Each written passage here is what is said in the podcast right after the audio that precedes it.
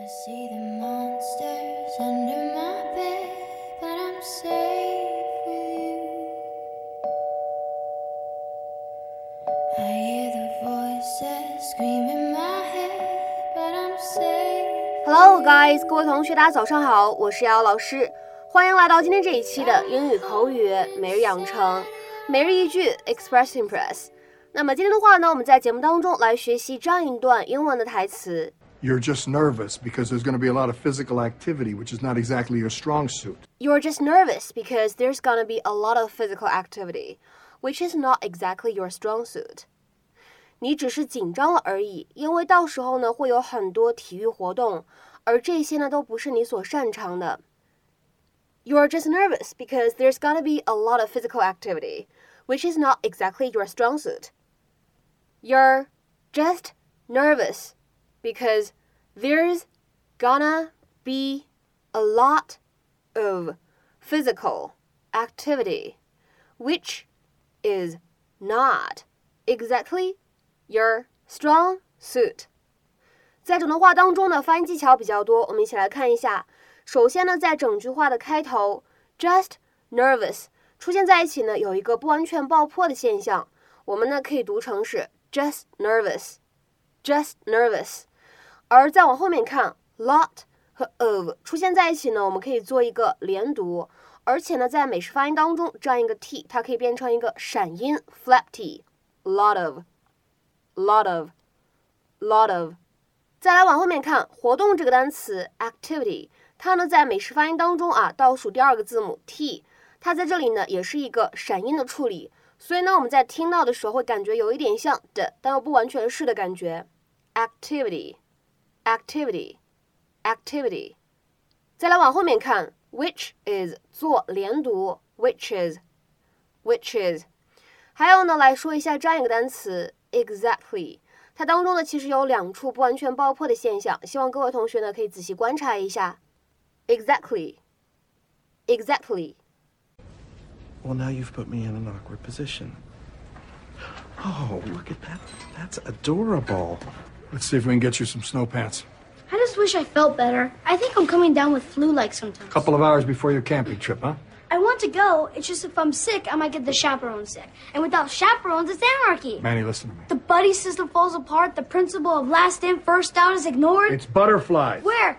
You're just nervous because there's going to be a lot of physical activity, which is not exactly your strong suit. It is a little daunting out there. So don't don't use the word daunting in nature, okay?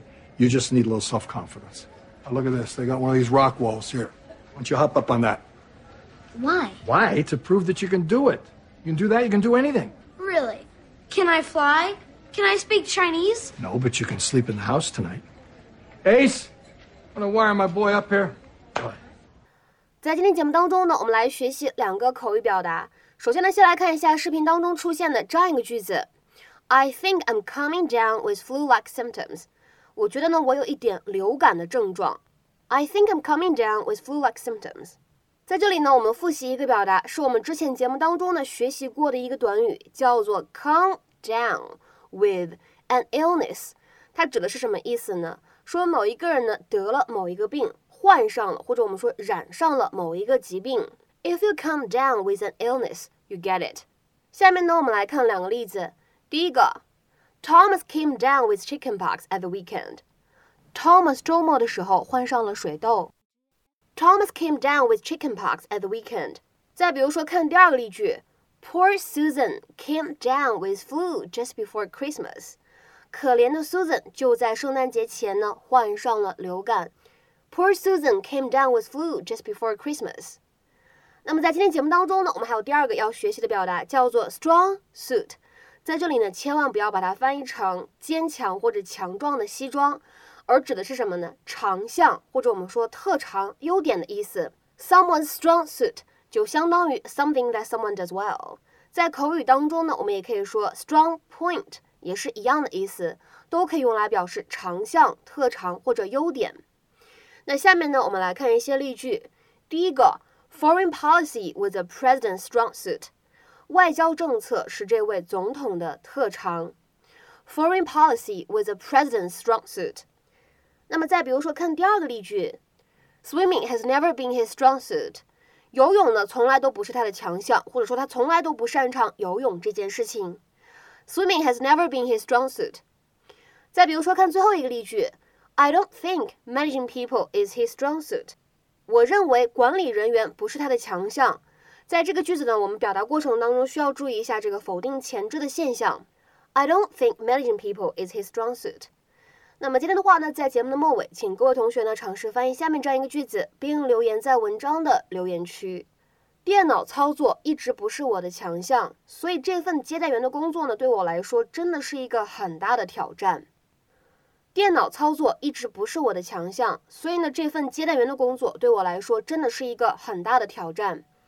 这样一个句子应该如何使用我们刚才讲到的这样一个短语 strong suit 来造句呢？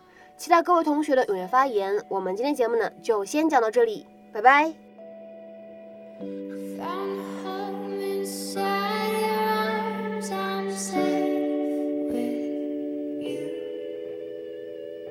you